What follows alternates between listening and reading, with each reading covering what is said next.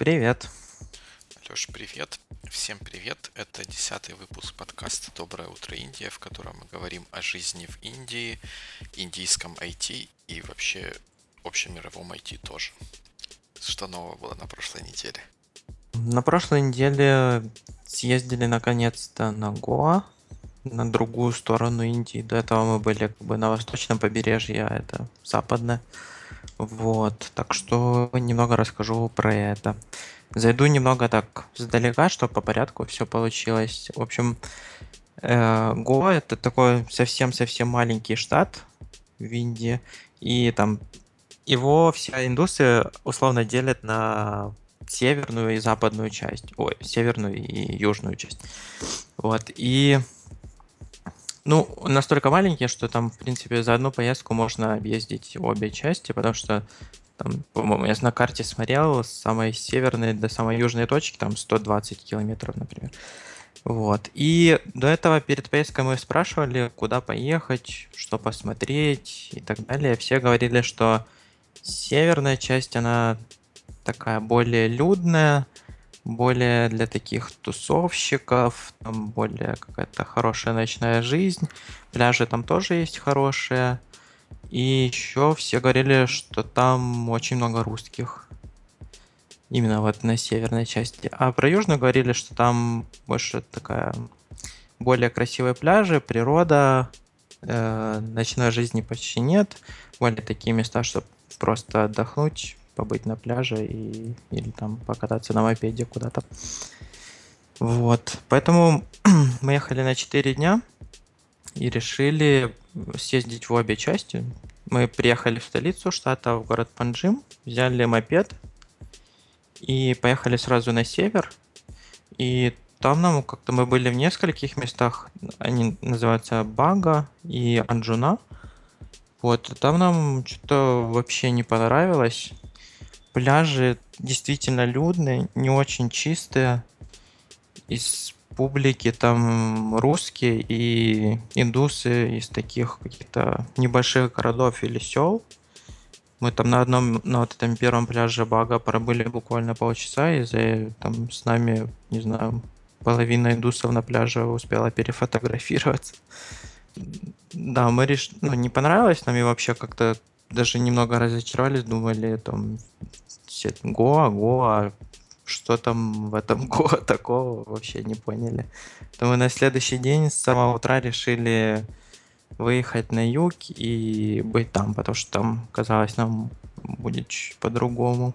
Слушай, а вот эта южная и северная часть, они как-то отличают, разделяются каким-то естественным образом, там через горы надо какие-то переехать, через речку, или просто так вот, вот эта северная часть, а вот эта южная? Наверное, просто так. Э, там столица штата, как бы она чуть ближе к северу, но можно сказать посередине, как бы по количеству, ну, если смотреть на количество мест сверху и снизу столицы. Поэтому все в основном приезжают в столицу, а потом уже выбирают. Они едут или как бы на юг, или на север. Вот, наверное, поэтому так. Но когда мы ехали на юг, кстати, то там, да, был, был какая-то гора или что-то такая серпантинистая дорога была где-то, не знаю, там километров 20 участок такой был, что медленно ехали аккуратно. И, в общем, тогда на следующий день мы приехали на юг, и нам там намного больше понравилось. Там пляж намного лучше был, людей на нем намного меньше вода и сам берег чище, природа более красивая нам показалась. Мы ост- оста- остановились э, в одном таком поселке, называется Палалем. Большинство времени там провели. И там один день ездили еще на соседний пляж, я не помню, как он называется, но там вообще было круто. Мы приехали, и мы были там одни целый день, людей вообще других не было. И там есть еще на пляже такое место хорошее, как бы узкий участок земли, и слева река, а справа море. И в одном месте они как бы объединяются. В общем, красиво было и нам понравилось. Здорово. А вот там, где никого нету, а там спасатели какие-то есть или знаки предупреждающие, что тут можно купаться, тут нельзя купаться. Есть что-то такое? А, кстати, да, со спасателями вообще интересная история. Здесь, э, сейчас я немного уйду от, от вопроса, а потом вернусь к нему. Э, индусы почти все не умеют плавать. Поэтому на пляжах есть спасатели, и есть еще такие спасательные красные джибы. Они ездят э, вдоль пляжа и иногда останавливаются и там почти так, ну, прилично в воду заезжают и кричат что-то в громкоговоритель. И мы потом спрашивали, они, э, нам индусы говорили, что они подъезжают только к индусам и просят только их выходить из воды, потому что они почти всегда не умеют плавать. А на том пляже, где не было людей, там, наверное, не было людей, потому что когда приезжаешь на пляж, там еще написано, что там какой-то заповедник черепах или что-то такое, типа там может, в какое-то время года этот пляж закрыт, я не знаю. Но там был тоже какой-то флажок и такое место для спасателей, по-моему. Ну да, там, кто-то был, по-моему. Это я к чему? Потому что какое-то время назад, ну, как обычно в Facebook охватывает мания чего-то репостить, и было время, когда все репостили про статью про обратное течение, когда вот особенно в океан, на океанских пляжах может возникнуть такое явление, что в каком-то месте береговой линии возникает э, сильное течение от берега, угу. которое может унести человека достаточно далеко, и такое чаще всего бывает в каких-то более там, тропических морях. И вот что, что делать в такой ситуации? Угу. Я вот поэтому интересуюсь, потому что по-моему, там на картинках как раз какие-то индийские страшилки. Ну, не страшилки, а в качестве иллюстраций к таким пляжам приводились какие-то индийские пляжи. Насчет вот этих течений не знаю, не было с нами такого. Мы, в принципе, не сильно далеко заплывали, но такого не испытывали. Но спасатели, в общем, есть. Вот иногда этот джип спасательский проезжает в некоторых участках пляжа. Все время спасатель стоит. И иногда еще там полиция или кто-то тоже проходит по пляжу.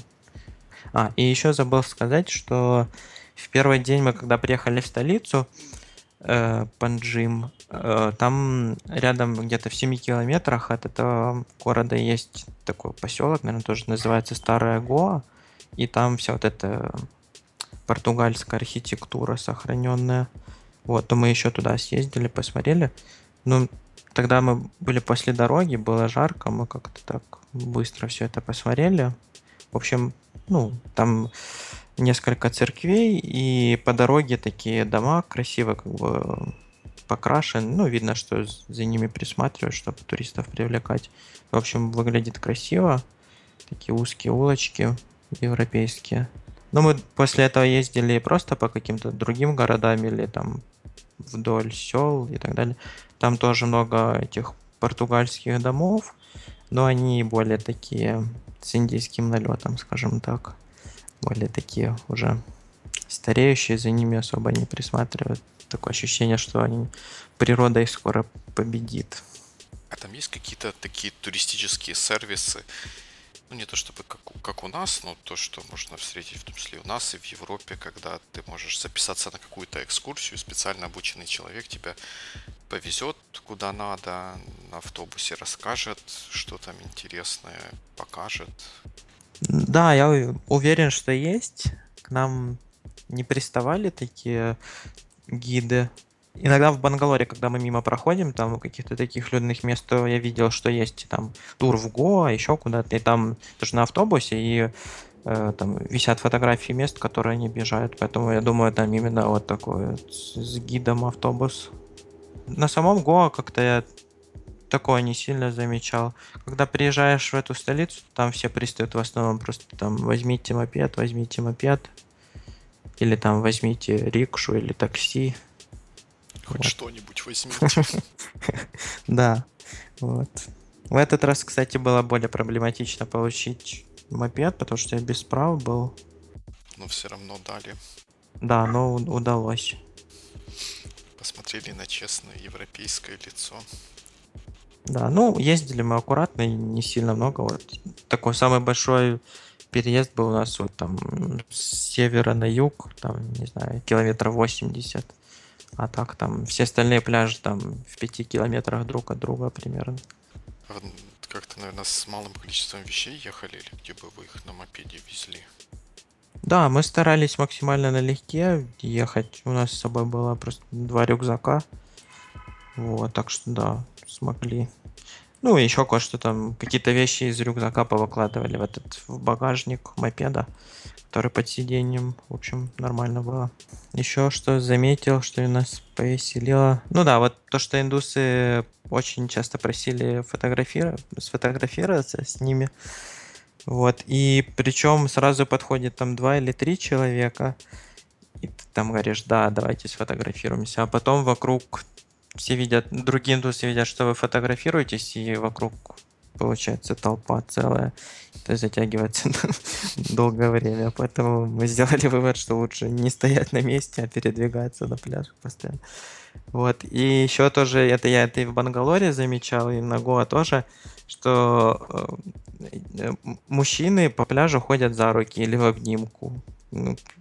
Как-то не, не, ну, это, в общем, ничего такого в этом нет, но просто как-то непривычно, что там с женщинами они обычно за руку не ходят, мужчина. А вот мужчина с мужчиной это обычное дело в обнимку или за руку. И когда иногда они подходили с нами фотографироваться, просили, чтобы именно со мной сфотографироваться. И тоже брали меня просто за руку, и вот такая фотография получалась. Я за руку с индусом. Интересно, откуда у них такое пошло. А не спрашивал? Не знаю, местных? я у индусов спрашивал. Они просто... Да, да, я у индусов спрашивал, такое, они сами не знают, откуда это идет. Ну, говорили, что есть такое. Как-то объяснить не смогли. Интересно. Очередной пример того, как в, в разных местах могут быть очень разные, непонятные какие-то традиции или угу. Обычаи. Да. Вот. Русских там на севере, правда, было много на пляже.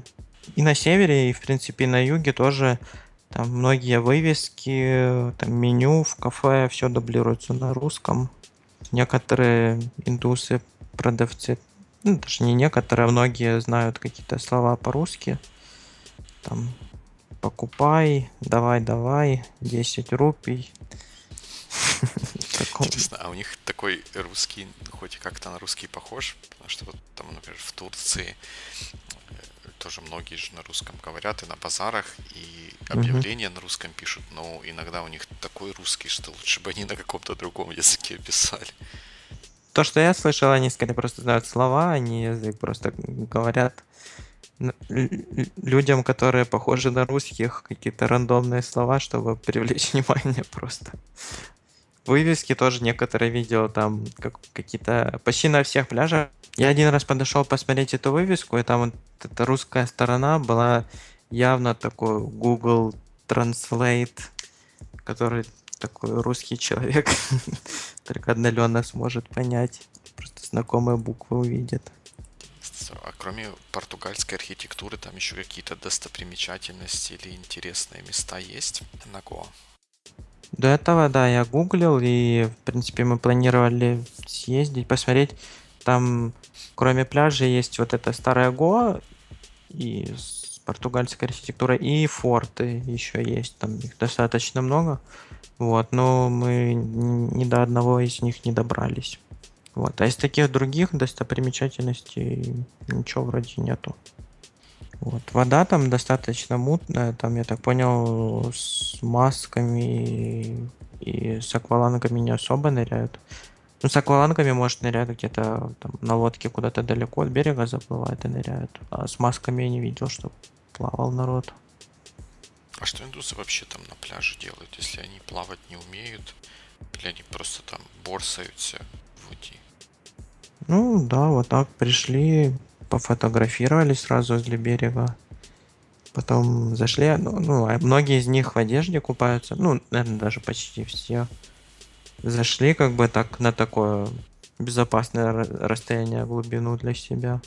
Постояли в воде, там волны половили, пошли нам на берег обратно, вот как-то так. Ясно. У меня неделя намного более прозаичнее прошла, хотя был яркий момент в субботу, конференция у Битек, где я рассказывал про свои мысли о будущем приложений в целом и в частности мобильных приложений.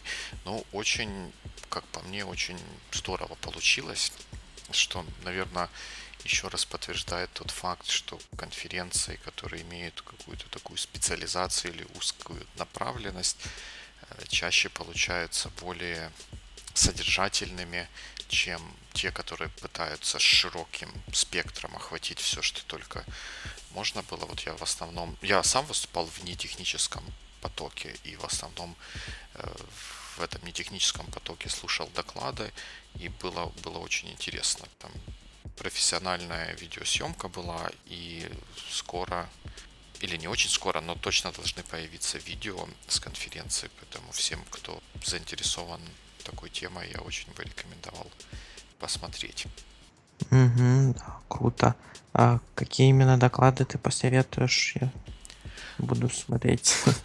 Там очень интересно, то, что мне понравилось, э, прям два подряд доклада были. Э, Любомир Остапьев рассказывал про использование э, различных инструментов аналитики в продвижении мобильного приложения, в продвижении и разработке мобильного приложения э, на примере э, таких вот ну, известных, широко известных в узких кругах приложений, как Vox, а, еще какой-то. Ну вот, если вы знаете, если вы вот так посидите, поспоминаете приложение известные мобильные для iOS, которые сделаны в Украине, то вот наверняка из них в них будут те приложения, о которых Любомир рас, рассказывал. И еще рассказывал Петр, не, не вспомню сходу, а, не, не вспомню сходу фамилию, но про, опять же, маркетинг приложения Walter, вот те, кто на Маке, может, знают такое приложение, которое позволяет э, закидывать на iOS устройства видео и аудио файлы любых форматов. И причем оно как бы на лету конвертируется и попадает в родное музыкальное или видео приложение на, на iOS. И вот они рассказывали о том, как они маркетировали, какие идеи они реализовывали с этим приложением, что работало, что не работало. Очень-очень интересный доклад, очень рекомендую. Да, я помню, они на Product Hunt были еще где-то. Да, да, вот они про Product Hunt рассказывали, про то, как они случайно обнаружили, э, что то ли новый iPad, по-моему, там речь шла о новом iPad или iPhone. В общем, что-то про 4 4K видео, что какой-то из э, девайсов как бы capable обрабатывать 4K видео, и э, не на основе этого запустили слух, что Apple там чего-то сделает. Ну, как бы слух уже запустить, особенно про Apple, достаточно легко, но они так как бы это сделали осторожно. Не так, что вот Apple там чего-то обязательно сделает, а что вот обнаружили, что поддерживается 4K, и это может означать что? Э, что-то там такое, и это тоже очень много э, принесло посетителей и подогрело интерес к тому продукту, который они разрабатывают. Ну, вот этому Волтру, как конвертеру видео и аудиофайлов, который позволяет их легко и быстро копировать на iOS. Ну, то есть очень такой mm-hmm. интересный, интересный такой, главное, целостный доклад про живой, живой успешный пример маркетинга в приложении. Угу, угу. Да, интересно. Посмотрю. А, расскажи еще вкратце про что ты рассказывал. Да, я, я рассказывал про то, что приложения уже не те, какие были раньше, и про то, что ну, я часто про это рассказываю, и, наверное, это будет не первое и не последнее место, где я говорю про то, что э, большинство приложений превращаются из таких вот самодостаточных единиц, в которые, которые можно запустить, что-то сделать и получить конечный результат, который потом дальше где-то будет использоваться независимо от этого приложения.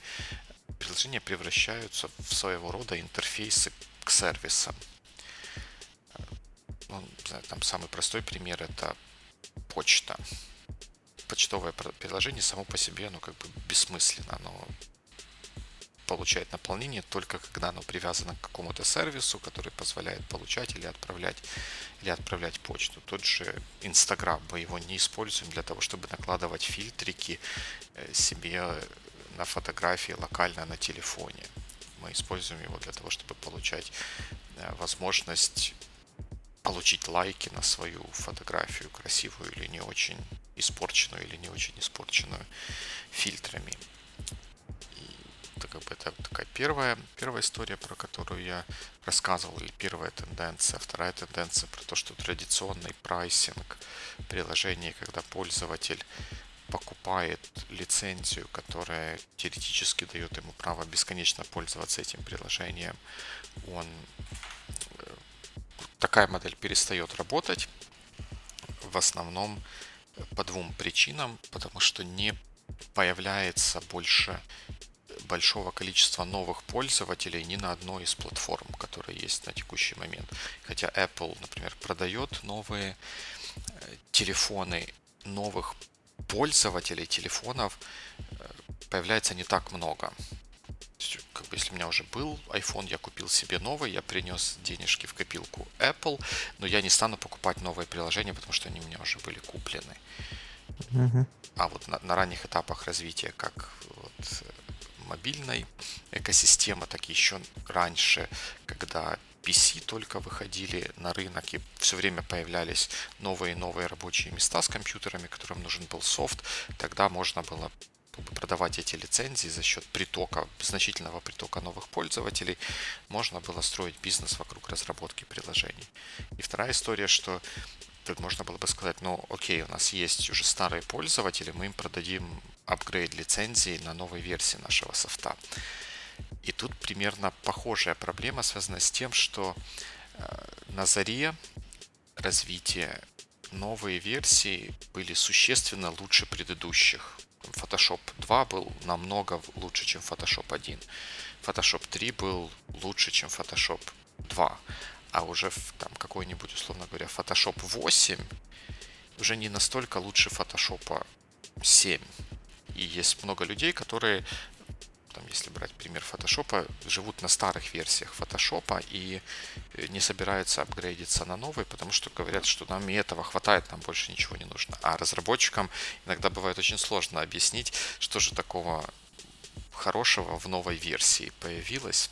И иногда эти объяснения, ну, прям скажем, из пальца э, высасываются. И mm-hmm. это приводит к тому, что апгрейд покупок тоже становится меньше, потому что как бы нет, нет смысла.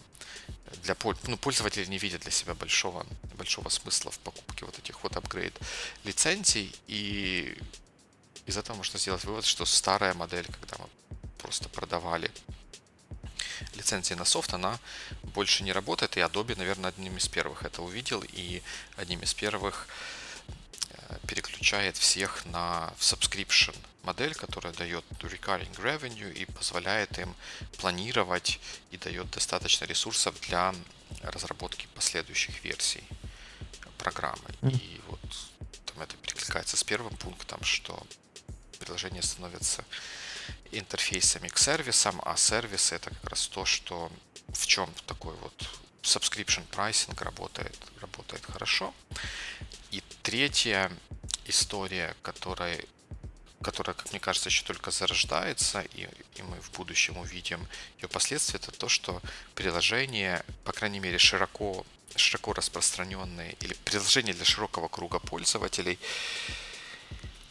станут своего рода такими вот экстеншенами для девайсов, на которых мы ими пользуемся. Если сейчас паттерн э, чего-то делания на мобильном или на смартфоне выглядит как анлокнул смартфон, нашел нужное приложение, зашел в него, делая то, что нужно, то я думаю, что в дальнейшем э, это трансформируется в, в такой workflow, когда я разблокирую свое устройство, тем или иным образом нахожу функцию, которую мне нужно выполнить, и выполняю его ее, не заходя непосредственно в приложение и, возможно, даже не осознавая, что эта функция выполняется приложением, и тем более не осознавая, каким именно э, приложением эта функция обслуживается. Ну, сейчас и на Android, и на, iOS есть возможность, например, ответить на смс прямо с лог-скрина, даже не разблокируя телефон.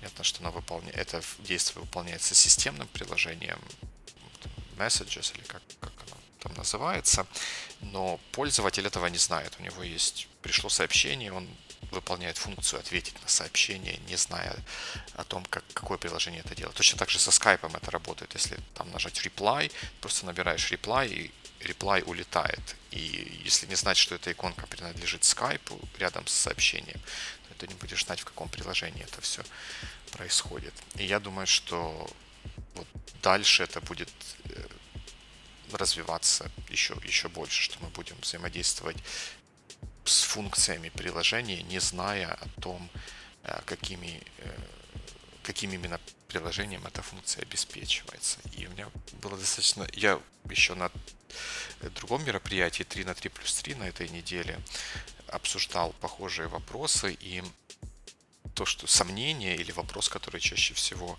задают, когда я рассказываю про эту идею, в том, а как же, как же пользователь будет вызывать, находить эту функцию? Ведь сейчас на экране мобильного телефона будут только приложения. Нужно запустить приложение, что-то делать. И я честно отвечаю, что я не знаю, каким, каким образом мы будем получать доступ к этим функциям. Но один из возможных вариантов на платформе iOS это Siri, когда Siri скажем, Siri, вызови мне такси, и iOS посмотрит, какое из приложений может выполнить вот эту вот функцию заказа такси, и с его помощью это сделает. Если у меня будет установлен Uber, оно закажет такси через Uber. Если будет установлено что-то другое, э, местного разлива, то оно сделает это через это приложение.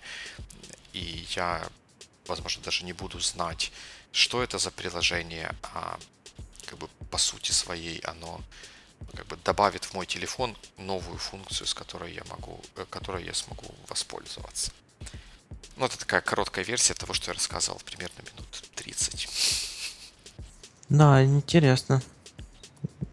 Я тоже когда-то вот в тему вот того, что ты говорил про то, что модель вот продажи новых версий приложений не очень работает сейчас, и на замену ей приходит вот просто там, например, месячная или годовая подписка.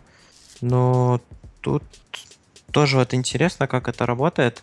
И в некоторых случаях просто когда пользователь платит за одну сумму каждый месяц за сервис, он иногда, например, не понимает, что сервис там, например, становится намного лучше, и разработчикам, мне кажется, становится труднее как бы экспериментировать с ценами на этот сервис, потому что есть какая-то старая пользовательская база, которая на одной подписке, и людям надо объяснить, почему им надо перейти на какой-то новый план или еще что-то. А когда там через какой-то период, там ты знаешь, что вот это была программа версии 2, а вот вышла версии 3, и она намного круче, то разработчики тоже могут ставить другой ценник на новую версию и как-то в этом поле играться. Вот.